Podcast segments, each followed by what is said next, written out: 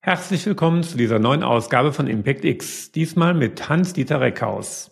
Herr Reckhaus, Sie sind geschäftsführender Gesellschafter der Reckhaus-Gruppe und der Treiber hinter einem gewagten Geschäftsmodell. Was genau dieses Geschäftsmodell ist, klären wir gleich. Erstmal möchte ich mich ganz herzlich bei Ihnen bedanken, dass Sie sich heute die Zeit genommen haben, mein Gast zu sein. Herzlich willkommen. Ja, vielen Dank für die Einladung, Herr Fritz. Ich möchte gerne heute mit Ihnen darüber sprechen, wie einen Künstler auf die Idee bringen können, das eigene Unternehmen neu zu erfinden, wie man auch ohne staatliche Auflagen radikal und konsequent neu wirtschaftet, um den Planeten besser zu machen und wie viel persönlicher Einsatz und Energie gefragt sind, um Kunden, Mitarbeiter und Lieferanten von einer besseren Zukunft zu überzeugen. Ich freue mich auf jeden Fall schon auf Ihre Antworten. Und bevor es losgeht, die Frage, Herr Reckhaus, sind Sie bereit? Ja, ich bin bereit. Vielen Dank.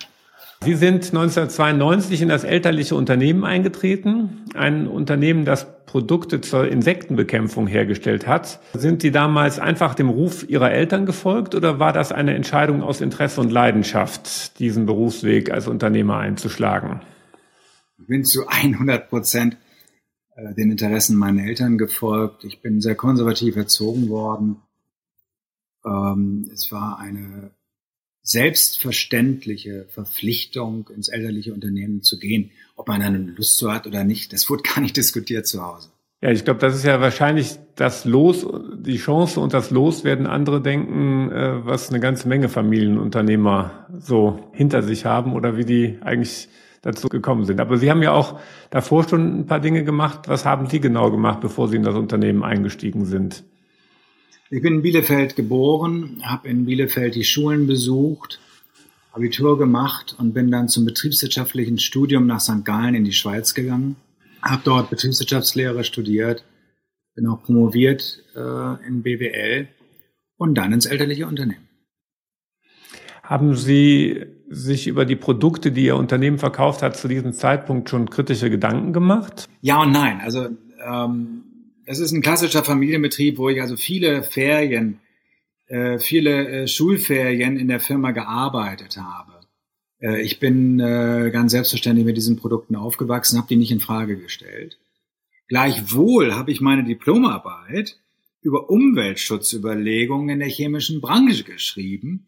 Und das war schon eine kleine Kritikschrift am elterlichen Unternehmen. Ähm, das ja. Aber äh, der Protest ist dann äh, bei Diplomarbeit geblieben und ich bin ins Unternehmen. Wobei ich aber, wenn ich jetzt daran zurückdenke, in den ersten Jahren tatsächlich äh, ökologisch sinnvollere Produkte angeboten habe. Damals waren Spraydosen FCKW, das war damals sehr groß in der Diskussion. Und ich habe dann zwei, drei Jahre äh, Produkte angeboten, also entwickelt und angeboten ohne Treibmittel, alles mhm. Flops. Alles Riesenflops. Ja, dann habe ich es auch sein lassen. 1995 haben Sie und Ihr Bruder dann die Unternehmensleitung übernommen, aber die eigentliche Transformation begann erst deutlich später, 2011. Wie genau ist es denn dazu gekommen? 2010, 2011 hatte ich die Idee für eine insektizidfreie Fliegenfalle. Mhm. Und die ist wirklich ganz toll. Die fängt Fliegen schneller als alle anderen Produkte auf dem Markt. Und dann wusste ich, boah, das ist dein Durchbruch, das ist deine Chance. Wir haben das Produkt patentieren lassen. Und wir sind ja ein, äh, ein KMU mit 50 Mitarbeitern, da fehlen uns Werbemillionen. Und wie komme ich jetzt in die großen äh, Handelsunternehmen wie Edeka, Rewe, DM und Co. Äh, ohne Werbemillionen, ohne eine große Strategie, ohne eine Verkaufsmannschaft und so weiter. Und als Kunstfreund hatte ich schon immer Kontakt mit Künstlern und da bin ich auf die beiden Konzeptkünstler Frank und Patrick Rickling gestoßen. Mhm. Und die machen Aktionen im öffentlichen Raum mit ganz wenigen Mitteln, aber mit einer ganz großen Wirkung. Also denen gelingt es, das so spannend zu machen, dass äh, die Medien äh, gleich darüber berichten. Es gibt ein sehr schönes Beispiel, das heißt Nullstern-Hotel. Haben die einen kleinen Zivil äh, Zivilschutzanlage, so einen unterirdischen Bunker, haben die dann zum ersten, zum Nullstern-Hotel gekürt. Das haben die eröffnet. Und eine Woche später, ist es wirklich wahr, ähm, haben Medien in 80 Ländern ähm, darüber geschrieben. Und mhm. da dachte ich, ja, das ist doch äh, naheliegend als BWLer, habe ich gesagt, ähm, ich kontaktiere die und sage denen, ich brauche jetzt hier so eine Nullstern-Aktion, eine Kunstidee für meine Fliegenfalle. Ne? Wenn die da eine Aktion mitmachen, dann wird ja mein Produkt bekannt. Und wenn es bekannt wird, dann brauche ich auch keine Listungsgelder zu zahlen, sondern dann werden Edeka, Rewe und Co. mit Kusshand mein Produkt haben wollen und dann bin ich ja drin in den großen Filialen. Und so fing alles an. So fing alles an mit diesen beiden Künstlern. Und die haben mich dann aber auf die Schattenseite meines Geschäftes aufmerksam gemacht. Und dann ging das also nicht mehr darum, viele Fliegenfallen zu verkaufen, sondern vielmehr darum, viele Fliegen zu retten. Was war denn genau die Idee dann der, der Künstler? Oder haben die schlichtweg die Arbeit verweigert? Ja, also ich freue mich ja, dass sie mich beim ersten Mal gar nicht rausgeworfen haben im Nachhinein. Hm. Ich habe dann einen Honorarvertrag mit denen abgeschlossen. Das heißt, ich habe denen einen Geldbetrag gezahlt und dann sollten die mir mal das präsentieren, was die als vernünftig empfinden oder eben wirklich als vernünftig. Ja, und ich komme zwei Monate später nach der Auftragsvergabe in das Atelier und ich merkte schon, die Stimmung ist schlecht. Wie gesagt, Hans, wir haben lange über dein Produkt nachgedacht. Aber dein Produkt ist einfach nur schlecht. Es tötet Fliegen. Und überhaupt, warum müssen die Menschen so viele Fliegen töten? Und wie kommst du damit zurecht, dass du den ganzen Tag Tötungsprodukte herstellst? Hans, wie viel Wert hat eine Fliege für dich als Insektizidhersteller? Das war damals komplett abstrakt für mich. Ähm, ähm, also ich komme mit der Frage gar nicht umgehen, weil ich nie über den Wert von Insekten nachgedacht habe und auch nie ein schnelles Gewissen äh, mit meinen Produkten hatte. Und die haben dann weitergemacht und die haben gesagt, uns ist aufgefallen, dass Fliegen ging ja eben um eine Fliegenfalle. Ne? äh, dass Fliegen kein Bewusstsein haben in der Gesellschaft. Und das interessiert uns natürlich als Künstler. Und deswegen sind wir auf die Idee gekommen, mit dir ein Dorf zu suchen. Um mit diesem Dorf mal über den Wert von Fliegen zu diskutieren. Mhm. Das ist unsere Kunstaktion. Und weil du das machst als Insektizidhersteller, wird das für die Medien ganz interessant sein. Und insofern hast du dann auch deine Medienberichterstattung. Das ist unsere Idee. Aber wir verstehen auch, wenn du das nicht machst, weil das ist ja gegen dein Geschäft. Ne? Also wenn ich jetzt äh, über den Wert von Insekten spreche, dann äh, bekommen die Menschen vielleicht Bewusstsein für Insekten und kaufen weniger meine Mittel. Also wir drei haben uns dann höflich verabschiedet und haben gesagt, okay, coole Idee. Ich habe das künstlerisch auch ziemlich schnell verstanden, aber äh, kann ich nicht machen, weil das bringt ja nun gerade das Gegenteil. Das heißt, das waren dann so ein bisschen die Gedanken auf der auf der Heimfahrt nach Hause lieber sein lassen? Ja, ja, das fing dann an, äh, also es fing dann sehr, sehr schnell an, bei mir zu arbeiten. Das meiner Frau erzählt, meine Frau sei so völlig verrückt. Das sind doch normalerweise so seriöse Künstler.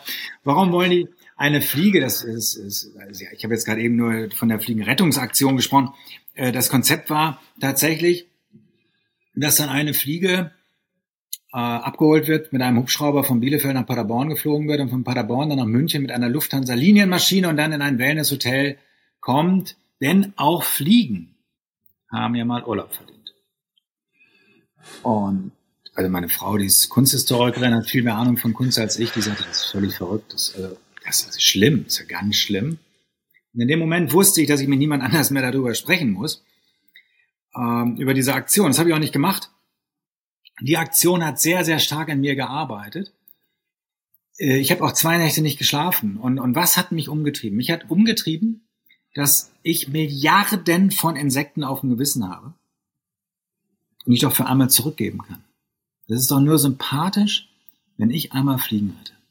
Naja, und dann habe ich nach der zweiten Nacht die Künstler morgens angerufen, haben nur zwei Worte gesagt und diese beiden Worte waren, wir realisieren.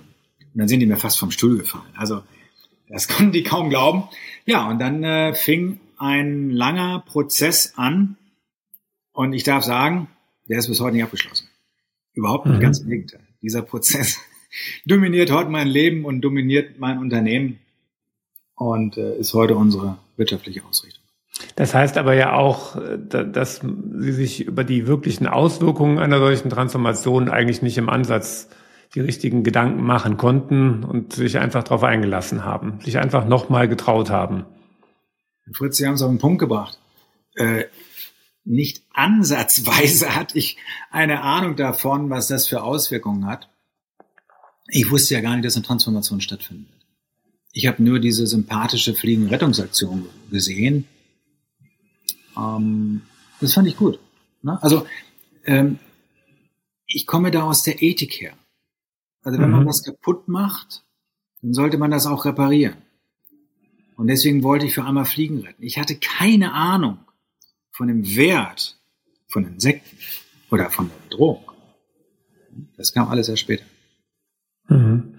Wie groß waren denn die Widerstände der Mitarbeiter? Die haben ja wahrscheinlich auch Sorgen und Ängste gehabt, als wir mit denen dann mal darüber gesprochen haben. Ja, wir müssen zwei Dinge auseinanderhalten. Einmal die Kunstaktion Fliegen retten in Deppendorf und das andere ist das Geschäftsmodell Insekt Respekt. Mhm. Äh, die Künstler, nachdem ich äh, gesagt habe, wir machen das, haben die Künstler gesagt, ja, finden wir toll, dass du es machst, aber Hans, die Rettung muss in dein Geschäftsmodell integriert werden. Also du musst als Firma den Schritt zwei gehen, denn ansonsten ist Fliegenretten nur eine Eintagsfliege oder Marketing oder Werbung. Das interessiert uns als Künstler nicht. Und wir haben monatelang diskutiert, also die beiden Künstler Frank und Patrick Ricklin und ich, wie geht das Insekten retten und wie können wir das integrieren in das Geschäftsmodell? Und im Atelier der Künstler ist dann die Idee für die ersten ökoneutralen Biozide der Welt geboren. Das heißt, wir kamen auf die Idee, äh, uns damit zu beschäftigen, wie viele und welche Insekten die Produkte auf der einen Seite töten mhm. Und dass man doch insektenfreundliche Lebensräume anlegen könnte, um dieser fehlenden Biomasse äh, wieder einen Lebensraum anzubieten. Das war, wie man das so schön sagt, das Ungesuchte gefunden. Das war eine Innovation. Ähm, ich habe dann mit äh, drei, muss ich nachdenken, mit drei Wissenschaftlern zusammen ein einzigartiges Kompensationsmodell geschrieben. Und wir können heute tatsächlich die Insektenverluste von Produkten kompensieren. Und das äh, fand ich jetzt als Ökonom extrem spannend, die ersten ökoneutralen Biozide der Welt anbieten zu können. Und ich habe dann äh, gesagt, nicht nur der kleine Reckhaus soll umdenken, sondern die ganze Branche soll umdenken. Und deswegen habe ich das Gütesiegel Insekt Respekt geschaffen. Und dieses Gütesiegel stelle ich eben dritten Unternehmen zur Verfügung. Insofern bin genau, ich da wollte ich, klar, da sollten wir auf jeden Fall gleich mal noch. Ja, da, jedenfalls bin ich diesen zweiten Schritt gegangen und das eben vor mhm. Fliegen retten in Deppendorf. Das heißt, die Künstler waren zufrieden, haben gesagt, wir können jetzt mit dir diese Kunstaktion machen. Und ich habe das jetzt erzählt, weil dieser Schritt zwei für die Mitarbeiter natürlich noch sehr viel verrückter war, als mit einem Dorf Fliegen zu retten. Also wenn es einmal bei Fliegen retten bleibt, dann hätten die, die äh, Mitarbeiter gesagt, na gut, er hat schon immer so einen Kunstspleen gehabt, jetzt macht er eben so eine Kunstaktion. Okay, ne? aber es hat ja nichts mit der Firma zu tun. Aber diese ökoneutralen Biozide, das war die, die Geburtsstunde eines Geschäftsmodells. Und so habe ich das meinen Mitarbeitern auch präsentiert. Und deswegen ist das komplett in die Hose gegangen, weil die Mitarbeiter tatsächlich Angst um ihren Arbeitsplatz hatten. Ich hatte zwei leitende äh, Mitarbeiter, die haben beide gekündigt. Und ähm, ja, das wurde nur negativ um mich herum besprochen, ja. Und wie sind Sie da wieder rausgekommen? Was, was hat dann irgendwann mal den Umschwung gebracht? Beharrlichkeit oder positive Ignoranz oder? Ja, ist schön, dass Sie äh, jetzt auch mal das Wort Ignoranz reinbringen. Haben wir gar nicht drüber nachgedacht. Die einen sagen beharrlich. Ignoranz ist jetzt natürlich auch ein Stichwort. Aber das kann man so nicht sagen. Ich meine, das ist äh, unser Familienunternehmen, das ich heute vertreten darf. Und da kann ich nicht einfach hinstellen und sagen, pff, ich bin völlig äh, ignorant gegenüber, was da äh, um mich herum passiert. Ich war bloß bis heute äh, von der Sinnhaftigkeit des Vorgehens komplett überzeugt. Und mhm. deswegen habe ich das einfach gemacht. Ich habe es gemacht, obwohl die Mitarbeiter mir teilweise gar nicht mehr Guten Morgen gesagt haben. Und die Familie äh, hat mich da auch zu einem schönen Teil im Stich gelassen. Freunde erst recht. Eine Katastrophe. Die Branche schneidet mich bis heute. Äh, wie bin ich da rausgekommen? Hm, ich bin, bin da rausgekommen, weil ich radikal und konsequent den Weg gegangen bin man hat von Anfang an gesehen, ich ziehe das wirklich durch. Äh, wenn man da zu vorsichtig ist, wenn man da versucht, alle mitzunehmen, dann wird das scheitern. Also ich habe da eine Position besetzt vor elf Jahren, die heute vielleicht langsam salonfähig wird, Insekten zu retten, die aber vor elf Jahren, wo das Insektensterben überhaupt nicht im Gespräch war, als völlig verrückt klang. Aber weil ich so konsequent durchgezogen habe, wusste man, da muss doch irgendwas dran sein. Da muss doch irgendwas dran sein. Und vor allem, es ist nicht Marketing, es ist nicht Werbung, sondern da, da steckt mehr dahinter. Es hat aber Jahre gebraucht und es gibt heute immer noch Mitarbeiter, äh, die es nicht verstehen wollen. Aber die ersten fünf Jahre hatte ich nur Kritik intern. Und dann kam aber, Moment, muss ich mich konzentrieren, so nach zweieinhalb Jahren kam, glaube ich, die erste Auszeichnung. Die kam erst tröpfchenweise. Und dann nach fünf Jahren kamen die doch ganz schön viel. Mhm. Und wir haben mittlerweile über 35 nationale und internationale Auszeichnungen für unser Engagement. Wir sind der am meisten ausgezeichnete Biozidhersteller der Welt. Wir haben eine Menge Medienberichte bekommen. Aber eine Schlüsselposition ist sicherlich, dass wir vor fünf Jahren, genau, vor fünf Jahren kam dann der erste Kunde. Also wir hatten fünf Jahre gar keinen Geschäftspartner für Insektrespekt. Und dann hat Götz Werner einen Vortrag äh, von mir gehört. Und der Inhaber, das ist ja der Inhaber der DM Drogeriemärkte gewesen. Und er hat gesagt, Herr Reckers, also das finden wir wohl super. Äh, das möchte ich einführen bei uns. So, und dann kam eben DM und ein Jahr später kam Aldi Süd, ein Jahr später kam Rossmann, danach kam Aldi Nord, dann Migo in der Schweiz, Spanien, Österreich. Mittlerweile ist es schon so eine kleine Gefolgsgeschichte. Aber das hat es gebraucht. Ne? Mhm. Konsequenz, Radikalität, um diese Glaubwürdigkeit aufzubauen. Und das Zweite natürlich nach irgendeiner Zeit dann auch Auszeichnungen, die äh, eingezahlt haben. Und ganz wichtig, doch ein wenig geschäftlicher Erfolg, wo die Mitarbeiter sehen, hey, es kann ja tatsächlich auch funktionieren. So, und jetzt haben Sie ja gesagt, Kernidee ist Kompensation. Aber Sie haben ja auch noch andere Produktinnovationen dann mit Lebendfallen eingeführt. Naja, also äh, wir reden hier über Transformation und Transformation ist ein Prozess und der ist heute auch noch nicht abgeschlossen. Ich war am Anfang vor elf Jahren davon überzeugt, dass ökoneutrale Biozide einfach super sind, ähm, wenn man die eben kompensiert. Ja, hatte ich aber noch keine Ahnung von, von Insekten. Und weil keiner mit mir arbeiten wollte, mich aber das Thema gepackt hat, habe mich zweieinhalb Jahre zurückgezogen und habe, äh, ich sage mal so 30 bis 50 Prozent meiner Zeit ein Buch geschrieben. Und das Buch heißt Warum jede Fliege zählt. Ein Buch über den Wert und die Bedrohung von Insekten. Und mit diesem Buch ist mir klar geworden, dass Insekten unglaublich wichtig sind. Also ohne Insekten überleben wir Menschen nur wenige Monate. Ne? Also 90 Prozent der Pflanzen brauchen Insekten. Ganz viele Tiere brauchen die Insekten als Nahrungsmittel. Ohne Insekten können wir einpacken. Ne? Also Klimawandel hin oder her. Äh, ohne Insekten läuft einfach gar nichts. Und ich habe verstanden, dass Insekten dramatisch bedroht sind. Wir haben in den letzten 50 Jahren über 75 Prozent der Biomasse verloren. Das ist katastrophal.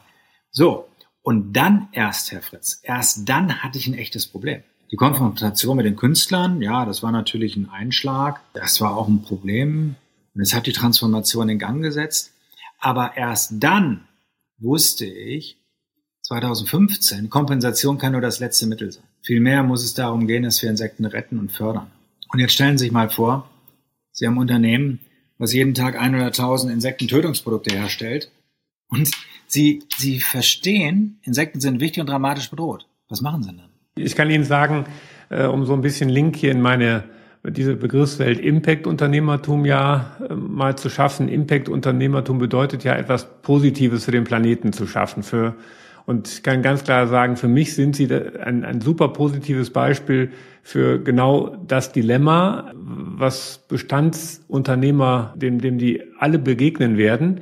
Es gibt ein menschliches Problem, ein Markt dafür, dass Insekten nicht mit uns gemeinsam in der Küche oder im Kleiderschrank leben sollen wollen, wie auch immer wir Menschen da drauf gucken. Und wir Menschen mögen einfach keine Krabbeltiere in unserem eigenen Haus. Da draußen in der Natur ist das ja okay, aber in unseren vier Wänden mögen wir die nicht.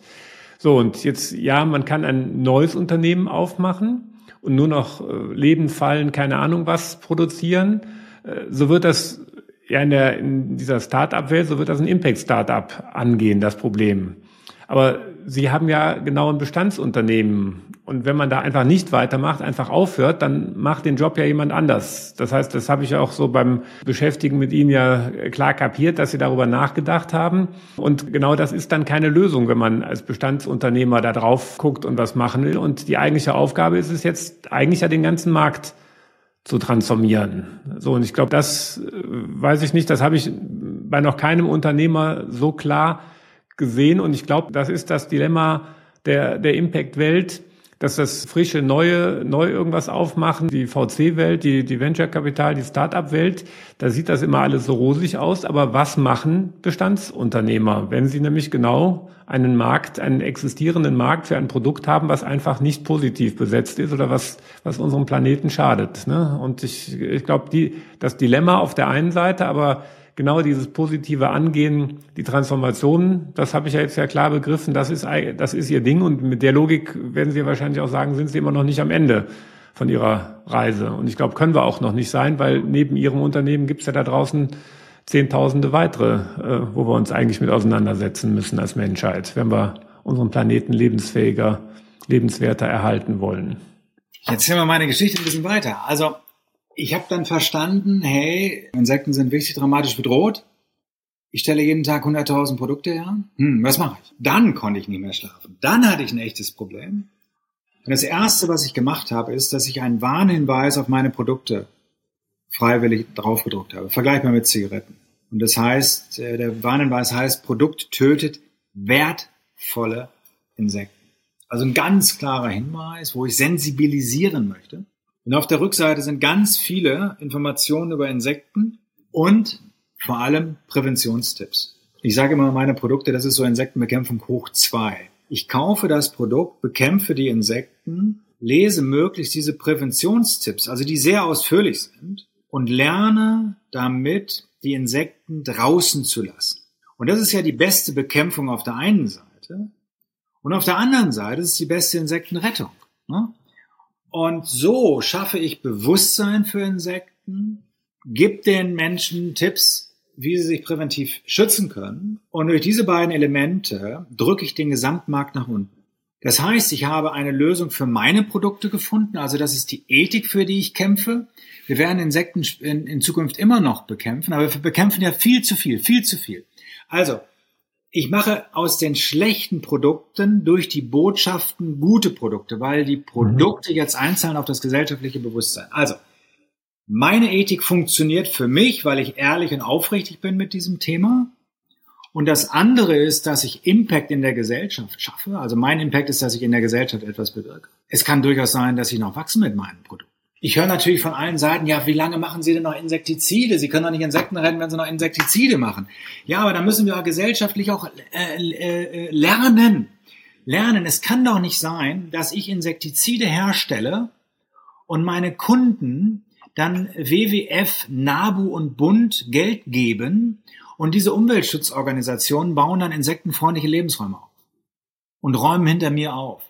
Das kann es doch nicht ja. sein. Es muss doch die Logik sein, dass ich als Insektizidhersteller, dass ich Insekten rette und ich insektenfreundliche Lebensräume anlege. Das wird mir aber vorgeworfen, ich würde zynisch sein.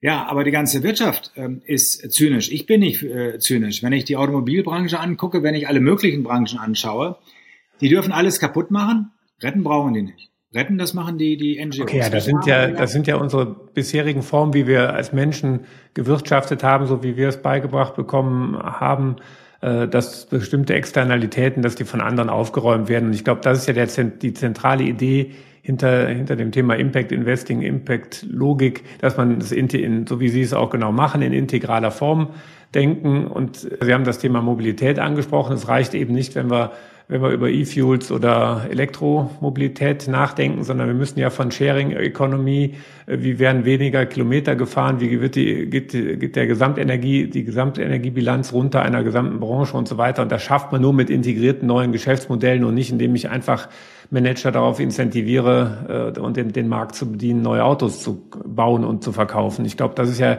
eigentlich etwas, was uns in, in x weiteren Branchen noch äh, ja, bevorsteht und wo wir unbedingt als Menschheit dran müssen. Und warum ich das für so ein äh, tolles Beispiel halte, was Sie da geschaffen haben, dass wir, ne, klar, weltweit ein kleiner Markt, aber Milliarden von Fliegen, um die es da geht, äh, dass, dass man das daran ja eigentlich auch auf dieser ethischen Ebene mal anfangen kann zu durchdenken und äh, hoffentlich Blaupausen entwickeln kann, um das auf andere Branchen zu übertragen. Absolut. Meine Transformation hat ja noch, ist dann ja noch weitergegangen in andere Produktbereiche, da werden wir sicherlich noch drüber sprechen. Ich möchte mal was zu den Insektiziden sagen. Mein gesellschaftlicher Beitrag ist, dass ich den Markt für Insektizide im deutschsprachigen Raum unter Druck setze und nach unten bringe. Das heißt aber nicht gleichzeitig, dass ich damit aufhören muss oder selbst weniger verkaufe, sondern gerade dadurch, dass ich drin bin oder drin bleibe im Markt, nutze ich mein Unternehmen als bestmöglicher Hebel für die gesellschaftliche Gestaltung. Ich sage den Menschen, kauft weniger, und wenn überhaupt, dann bitte insektizidfrei mit ökologischer Kompensation. Diese ökologische Kompensation gibt es nur bei mir. Ich bin die einzige Marke, die aufrichtig das Thema fokussiert präsentiert. Und ich bin davon überzeugt, dass der, der Konsument das versteht, dass sie das, dass sie verstehen, wie wichtig Insekten sind. Und sie wollen dann reflektierte Antworten haben. Und meine Antwort ist ja reflektiert. Und so wird es für mich ökonomisch aufgehen. Also ich habe jetzt diese Geschichte hingelegt, über zehn Jahre bin ich unterwegs. Ich habe diese Glaubwürdigkeit, dass ich für Insekten eintrete. Ich meine, wir werden da wahrscheinlich gleich noch drüber reden, was ich alles noch neben meinem Geschäft äh, tue für die Insekten. Und die gesamte Konkurrenz sagt immer noch, Insekten sind schädlich, die übertragen Krankheiten. Oh, die sind ganz schlimm. Mhm. Kauf mein Mittelhaut drauf. Das sind ja, ja. alles Einbahnstraßen. Ähm, und das funktioniert mittelfristig und langfristig. Und ich nutze einfach die Ökonomie, um Bewusstsein äh, zu, zu, zu generieren. Und das ist der Zweck meines Unternehmens geworden. Und ich bin tief und fest, tief und fest davon überzeugt, dass sich das ökonomisch mittel- oder langfristig auszahlen wird. Und es zeigt ja noch was anderes, haben Sie gerade gesagt, dass Ihr Anspruch ja ist, im ökonomischen Modell, in unserem Wirtschaftsmodell zu handeln. Und ich glaube, das ist ja eigentlich die, die Chance, die man darin sieht, dass unser Wirtschaftsmodell eben nicht nur bei, nicht nur bei Start-ups, sondern auch bei Bestandsunternehmen genügend Freiräume zulässt, um eine solche Transformation von Märkten anzugehen. Ne? Es braucht immer noch jemanden, der ganz schön viel Energie reinsteckt, so wie Sie und, und Herzblut äh, und, und Unternehmergeist. Aber es gibt, es gibt Wege, wenn man sich in irgendeiner Form damit auseinandersetzt. Und ich glaube, das ist ja erstmal eine tolle Nachricht für x andere Unternehmer, die vielleicht auf aus ihrer Sicht etwas schrägen äh, Geschäftsmodellen sitzen, ähm, wo man sich eben genau fragt, was passiert damit in den nächsten Jahren? Kann ich das Geschäft an meine Kinder übergeben? Was hat das Modell für eine Zukunft? Und die eben diesen Zwiespalt zwischen äh, zwischen Planet, Umwelt und, und dem eigenen Geschäftsmodell sehen. Und ich denke, da sind ja nun erstmal ein prima Mutmacher, wo man mal mit ersten Ideen hingucken kann und sollte. Ne? Also das Wirtschaftsmodell, was wir haben, das ist das Richtige. Ich bin auch für, für freien Wettbewerb ich bin für liberale Dinge, für Freiheit, unternehmerisches Gestalten. Das Modell, was wir haben, das ist richtig. Die Moral ist bloß komplett falsch. Die Moral setzt bei der Ökonomie an. Also ich mache das, was sich gut verkaufen lässt. Ich mache das, mit dem ich viel Geld verdienen kann. Oder auch wenig Geld verdienen, aber auf jeden Fall Geld verdienen. Das ist die Motivation. Wir haben verloren, dass Unternehmer etwas tun sollten, was gesellschaftlich einen Mehrwert hat. So ist auch Wirtschaft mal erfunden worden. Ganz am Anfang ging es darum, knappe Güter effizienter, gerechter verteilen zu können. Wenn wir Unternehmer ökologisches und soziales nach oben stellen und die Ökonomie als Mittel betrachten, dann funktioniert es. Das lässt unser Wirtschaftsmodell zu. Bloß zurzeit setzt man Ökonomie nach oben und sieht ökologisch und soziales als Bremse an, Bremse dafür, dass die Ökonomie nicht so gut sich entwickeln kann. Und da sind wir einfach völlig auf Abwägen. Und das leider schon seit 50 Jahren. Ist ja bekannt, unser ökologischer Fußabdruck war 1970. Mal noch bei 1,0, heute ist er bei 2,8. Ist doch eine Katastrophe. Wir brauchen ja viel mehr Erden, als uns irgendwie zustehen.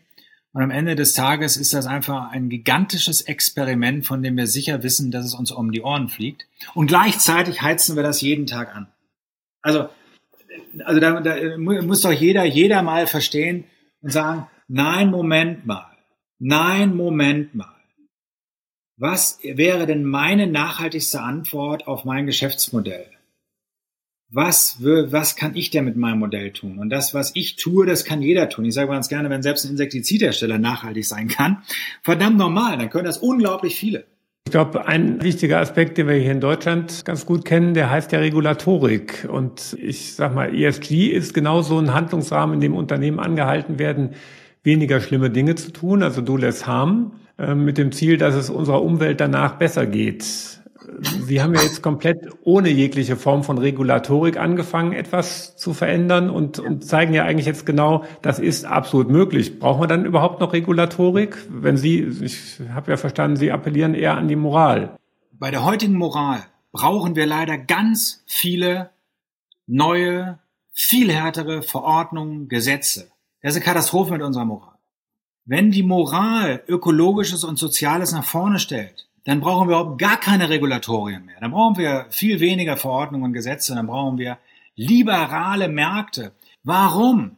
Weil wenn wir Ökologisches und Soziales in den Vordergrund stellen, dann schaffen wir einen hohen, starken gesellschaftlichen Mehrwert. Und dieser Mehrwert muss wachsen, der muss sich dann schnell entwickeln können. Also, da also kann ich... Des Tages, am Ende des Tages geht es um den Inhalt. Ne? Darum geht es. Und der Inhalt, ähm, der spielt dort kaum noch eine Rolle. Ich sitze jetzt hier an meinem Schreibtisch, trinke einen schönen Kaffee und da habe ich so eine schöne Kaffeetasse, ja. So, wenn wir beide jetzt, Herr Fritz, äh, ein Unternehmen haben, was Kaffeetassen herstellt. Jetzt haben wir doch schon die Kaffeetassen letztes Jahr verkauft. Ne? Die Bevölkerung wächst so schnell nicht, ne? so schnell wie wir Umsatz machen wollen.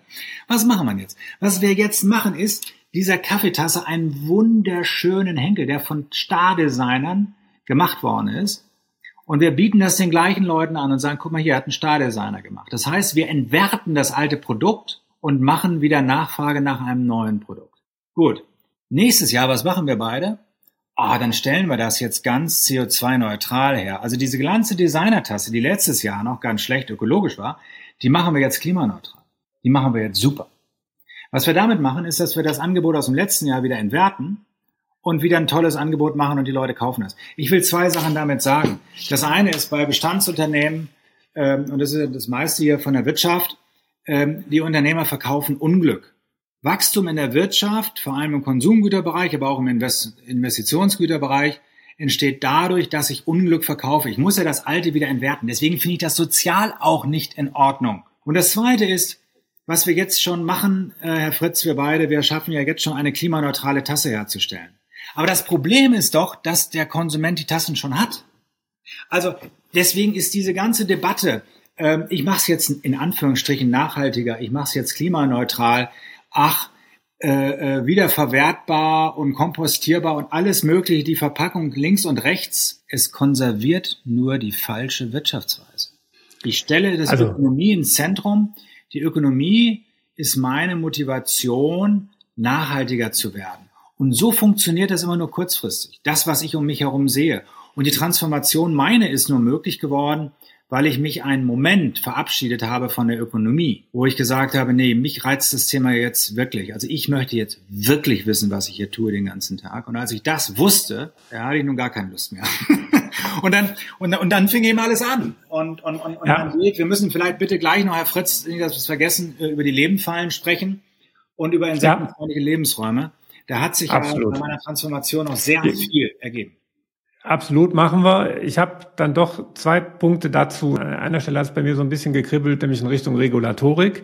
Äh, ich, meine Idee ist ja, dass wir Wirtschaft mit einem positiven Zielbild umbauen müssen und sollten und dass wir mit mehr Regulatorik das eigentlich wenn wir Märkte einschränken und wenn wir do less haben, da passiert noch nichts wirklich Gutes mit. Und es gibt genügend, egal ob Gaspreisbremse oder äh, was wir so alles im, im Energiebereich für Schabernack treiben, gibt, sieht man ja überall die negativen Auswirkungen daraus. Das heißt, ich bin ganz klar kein Freund von mehr Regulatorik, sondern ich bin der felsenfesten Überzeugung, dass wir das auf der unternehmerischen Ebene wie auch auf der äh, auf der Konsumentenebene eben durch Transformation hinbekommen müssen. Aber ich sehe Sie nicken, also insofern weiß nicht, ob wir da nochmal tiefer einsteigen sollten, ob Sie da ein bisschen differenzierteres Bild noch haben und, und mir da widersprechen.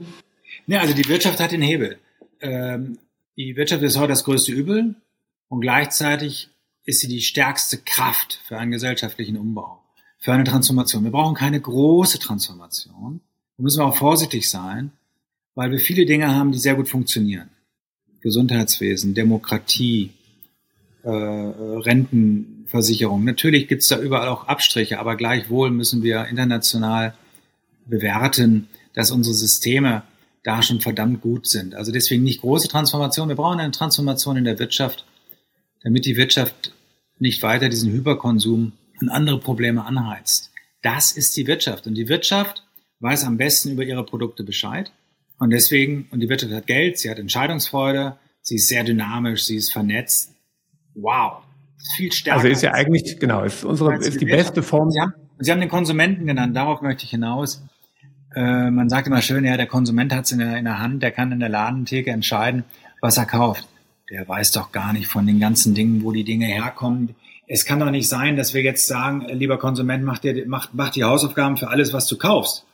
Ich nehme die, die, die Wirtschaft in die Verantwortung, weil die Wirtschaft, die weiß genau, wie, woher dieses Angebot kommt, wie dieses Angebot hergestellt worden ist. Und die halten ihren Mund und wollen nur viel verkaufen und verführen den Konsumenten zu Bedürfnissen, von denen er gestern gar nicht wusste, dass er die mal irgendwann haben kann. Ich möchte nur sagen, der Konsument, das ist für mich immer so eine Ausrede von der Wirtschaft, selbst nicht aktiv zu werden. Okay, das ist ja bei etablierten Märkten auf jeden Fall äh, so, wie Sie sagen, dass man dann irgendwelche Märkte nur nur, nur bedient und, und in dem Sinne schuldlos ist. Also die Verantwortung müssen wir, glaube ich, als Unternehmer ganz klar übernehmen. Da stimme ich absolut, da stimme ich absolut zu. Und ich glaube, dass wir bei zig Dingen, ich denke, das Beispiel mit der Tasse fand ich ganz gut. Ich sage mal, an, an anderen Stellen, genau in unserem Energiebereich, sieht man ja, wenn wir wenn wir Kohle, wenn wir äh, Erd, Erdgas, Erdöl abschaffen wollen, äh, nicht weniger nutzen wollen, da brauchen wir neue Technologie, dann ist es aus meiner Sicht ja nun vollkommen okay, dass wir da forschen, dass wir neue Dinge entwickeln, äh, dass wir versuchen, eine Markttransformation hinzubekommen und, und es in eine, genau in eine andere Richtung drehen. Also es ist ja, also ich glaube, Sie haben es auch ganz klar eingeschränkt auf die, auf diese typischen Konsumprodukte. Aber wir, wir brauchen ja einfach Technologie, Fortschritt, um uns da in die richtige Richtung zu bewegen. Das muss ja ein Zusammenspiel zwischen Technologien, die wir auch als Unternehmer nach vorne bringen und Markttransformation sein. Ich bin kein Freund der Technologiegläubigkeit. Ich habe jetzt gerade heute Morgen von meinem Verband der Indust äh, chemischen Industrie, die mich ja nicht mehr einladen, ne? aber ich bin dann natürlich noch Mitglied und da habe ich heute Morgen gerade eine Mail bekommen. Die Überschrift heißt, ich habe es jetzt nicht mehr genau im Kopf, die Landwirtschaft braucht neue digitale Konzepte oder die Digitalisierung fördert eine bessere Landwirtschaft. Und es liest sich natürlich toll. Die digitale Entwicklung hilft der Landwirtschaft, weniger Pflanzenschutzmittel einzusetzen, effizienter Dünger einzusetzen, effizienter zu ernten. Ja. Also das System, was wir da haben, wird effizienter und es wird klimaneutraler gemacht. Es wird besser, nicht klimaneutral, aber es wird auf jeden Fall klimaschonender gemacht und dafür setzen wir die Digitalisierung beziehungsweise eine Technologisierung ein. Wir machen es aber gar nicht klar, dass in der Landwirtschaft 90 Prozent konventionell in Deutschland sind und 10 Prozent Bio sind. Die konventionelle Landwirtschaft darf nicht weiter technologisiert werden, digitalisiert werden, weil sie komplett falsch ist. Was wir tun müssen, ist die Biolandwirtschaft nach vorne zu bringen. Und wir brauchen ein, ein neues Narrativ. Bio ist nicht gut. Bio muss der Standard sein und das Konventionelle muss extrem angeschrieben sein mit hohem CO2-Verbrauch, Insektizid, Dünger, Wasserverschmutzung und so weiter und so weiter. Und daran kranken wir. Und was wir wollen, wir wollen genauso weitermachen wie heute, aber bitte klimaneutral. Und dazu hilft uns die Digitalisierung und die Technologisierung. Das ist der falsche Weg. Okay, also wir brauchen, wir brauchen absolut. Einen Kulturmaßstab, der neue Kulturmaßstab, der muss heißen Empathie und Nachhaltigkeit. Wir brauchen ein neues Wir. Wir, wir entfremden uns. Die, die, die gibt es ja eine Menge Studien, dass, dass, dass uns die Technik und das Digitale uns entfremdet. Und, und, und, und wir müssen aufhören mit diesen Dingen. Wir müssen wieder mehr zusammen sein. Wir müssen ein Wir entwickeln. Und durch dieses Wir haben wir auch eine fröhlichere, eine friedlichere Welt. Ich meine, es gibt ja auch viele Studien, dass unser, unser Wohlstand in den letzten 30, 40 Jahren extrem zugenommen hat, aber leider überhaupt nicht das Glück. Und das so sind das, alles ja. die Antworten, die uns klar machen, dass dieser Hyperkonsum und das äh, ein sehr, sehr großer Teil der Wirtschaft am Menschen vorbei wirtschaftet. Und ich möchte. Also lassen, lassen Sie uns dieses, lassen Sie uns diesen, hm? diesen, diesen Punkt mit der Landwirtschaft. Also ich bin ja ta tatsächlich dann in Richtung Digitalisierung äh, ein wenig positiver eingestellt. Sie haben, Sie haben ja jetzt den Aspekt rausgenommen, Digitalisierung von Landwirtschaft. Das ist ja erstmal eine Effizienz, eine Effizienzerhöhung, die ein paar Externalitäten vielleicht ein Tacken besser erledigt mit besserer Dosierung von Gift, als es vorher war. Und Sie sagen, wir müssen eigentlich viel, viel radikaler umstellen. Also ich glaube, das lässt sich ja schon auch auf Ihre Welt übertragen. Das Zielbild auszugeben, wir müssen alles mit Bio herstellen. Check, Haken dran, das muss, der, muss das Ziel sein. Aber wir müssen ja doch dann der Lebensmittelbranche eigentlich und das ist natürlich auf dem Weg dahin, so wie Sie, wo Sie gerade den Finger in die Wunde gelegt haben, an der einen oder anderen Stelle ein bisschen verlogen und kein, oder vielleicht auch ein bisschen bequem. Aber wir werden einen, einen so gigantischen Markt wie Lebensmittel nicht in anderthalb Jahren drehen. Und genauso wie es absolut wichtig ist, dass wir den Bioanteil hochbekommen, so wie, vielleicht ist das ja die Analogie in Richtung Ihrer Leben fallen, so müssen wir nachher den anderen Markt immer kleiner machen. Und na klar kann ich darüber meckern und schimpfen, dass dann jede Form von Effizienzerhöhung im Bereich der traditionellen Landwirtschaft eigentlich in die falsche Richtung geht. Alles d'accord. Das ist, glaube ich, die, die, die Frage des, des Zielvektors. Also wenn der Zielvektor wenn, wenn großen Teilen der Bevölkerung der Zielvektor klar ist, wir müssen davon wegkommen in die richtige Richtung, das muss unser primäres Ziel sein. Und ich glaube, da tragen wir doch hoffentlich mit bei, mit, mit so einem Gespräch wie heute, dass wir den Leuten dann die Analogien auch aufzeigen. Ich würde es jetzt nicht ganz so negativ, also ne, was heißt schon negativ sehen? Ich würde zumindest noch etwas mehr Verständnis dafür haben, dass tatsächlich in dem Zeitraum der Transformation auch noch Ressourcen nicht ganz optimal allokiert werden und wir in dem Sinne Technologie auch noch in die falsche Richtung einsetzen, weil das passiert ja letztlich in ihrem Markt auch ganz klar, bevor, solange es auch nur ein Gramm Aerosol, äh, schädliches Aerosol verkauft wird und nicht alles mit Lebendfallen oder eben äh, den, den, den richtigen Methoden äh, umgesetzt wird, oder? Ich widerspreche Ihnen ungern. Am Ende des Tages ist eine Frage, wie viel Zeit wollen wir uns nehmen? Die Umweltdiskussion gibt es seit 50 Jahren. Club of Rome, 70er Jahre. Umweltorganisationen, ja. Greenpeace und so weiter sind in den 70er Jahren gegründet worden ich glaube, in den 90er Jahren kamen dann erst, äh, kamen dann erst die Grünen richtig äh, durch. In, seit den 90er Jahren, 89 glaube ich, haben wir den ersten Umweltminister in Deutschland. Ähm, da tut sich ja ganz viel in, in, den letzten 50 Jahren. Gleichzeitig hat sich das Sterben der Arten, der Artenvielfalt, der Biodiversität extrem beschleunigt. Weltweit erst recht. Worauf ich hinaus möchte ist, oder ich will Ihnen noch ein weites, weites anderes Beispiel sagen. Äh, vor zehn Jahren, 2012, hat die deutsche Bundesregierung einen Nachhaltigkeitsbericht rausgebracht, wo sie sagt, einer der aller, aller wichtigsten Dinge ist, dass wir die biologische Landwirtschaft in Deutschland voranbringen. Wir haben jetzt acht Prozent. Äh, wir brauchen 2020 brauchen wir mindestens 30 Prozent. Wir sind heute bei 10,2 Prozent. Also von 8,5 auf 10,2 Prozent. Obwohl politisch wurde das als ganz großes Ziel ausgerufen. Wir müssen sehen, dass das Narrativ, was wir auf der einen Seite haben, auf der anderen Seite die Wirtschaft und anderes, alles viel zu langsam macht.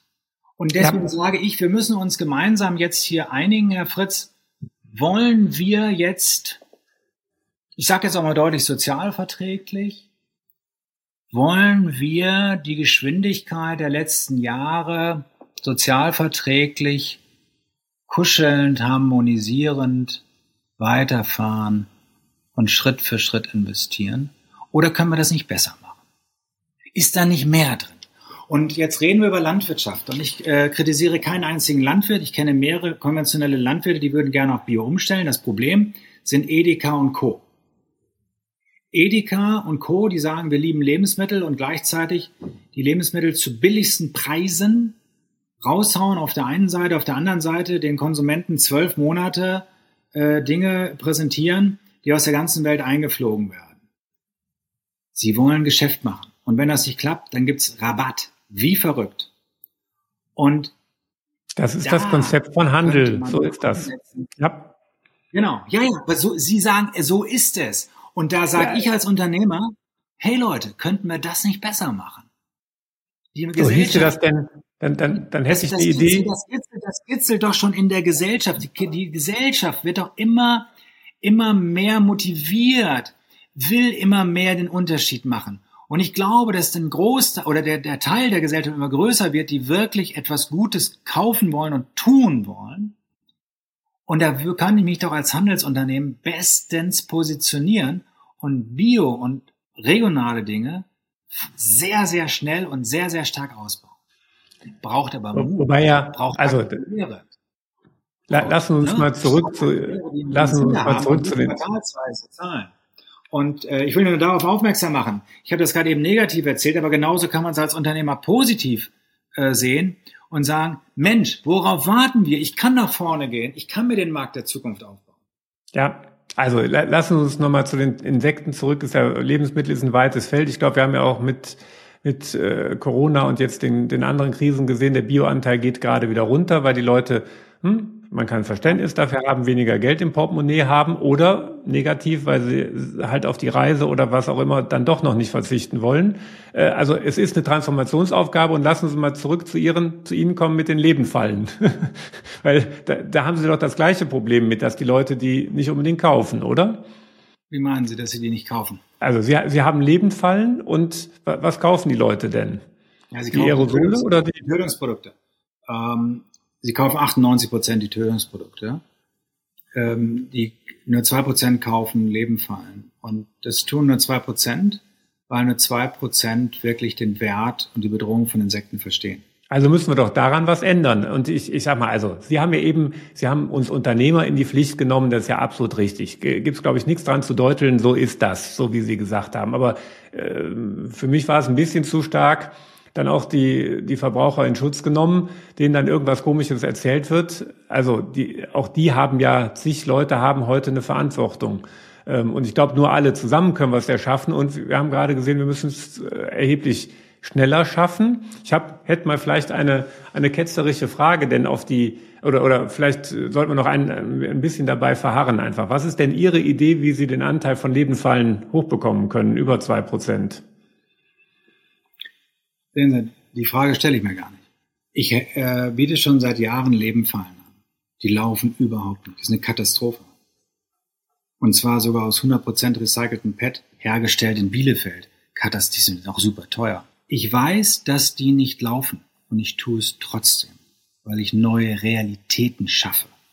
Ich tue das aus tiefster Überzeugung, um zu zeigen, es ist möglich. Das ist mal das eine. Und das andere ist, ich arbeite an der Gesellschaft. Ich arbeite am neuen Bewusstsein für Insekten, an einer neuen Kultur zwischen Mensch und Insekte. Und ich betitel unser Unternehmen immer, immer lieber jetzt als Kulturunternehmen, also vom Insektizidunternehmer zum Kulturunternehmer.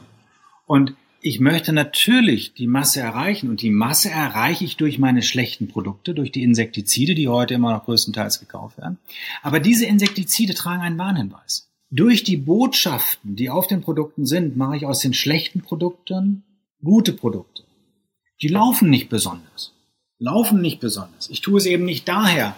Aber was wir sehen, ist, dass die Menschen immer mehr verstehen, Insekten sind wichtig, dramatisch bedroht. Wenn ich sie töte, und wir werden auch in Zukunft noch Insekten töten, dann möchte ich aber bitte ein Produkt von Reckhaus kaufen oder ein Produkt mit Insektrespekt wo auch die Kompensation und die Insektenförderung mit verbunden ist, das gibt mir ein gutes Gefühl. Ich will eine reflektierte Marke haben.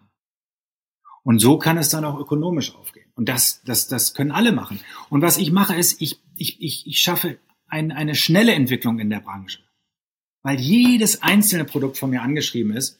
Und ich schaffe ja gesellschaftliches Bewusstsein auch durch große Tagungen. Also der Tag der Insekten, das ist unsere Veranstaltungen. Wir publizieren, halten Vorträge wir sind sehr stark in Social Media, starke Medienarbeit. Wir haben über 1000 Medienberichte. Ich habe keinen einzigen Euro für, für Werbung ausgegeben. Wir haben über 1000 Medienberichte. So. Und, und das machen wir als kleine Unternehmung. Und ich sage Ihnen, das macht unglaublich viel Freude. Unglaublich viel Freude. Und ich habe gerade heute Mittag über, über, über Fachkräftemangel und Personalprobleme gesprochen. Ich habe überhaupt gar keine Probleme, Leute zu finden. Das ist mhm. spannend. Ne? Und wir reden darüber, enkelfähig zu werden. Wir reden darüber, resilient zu sein, also widerstandsfähig.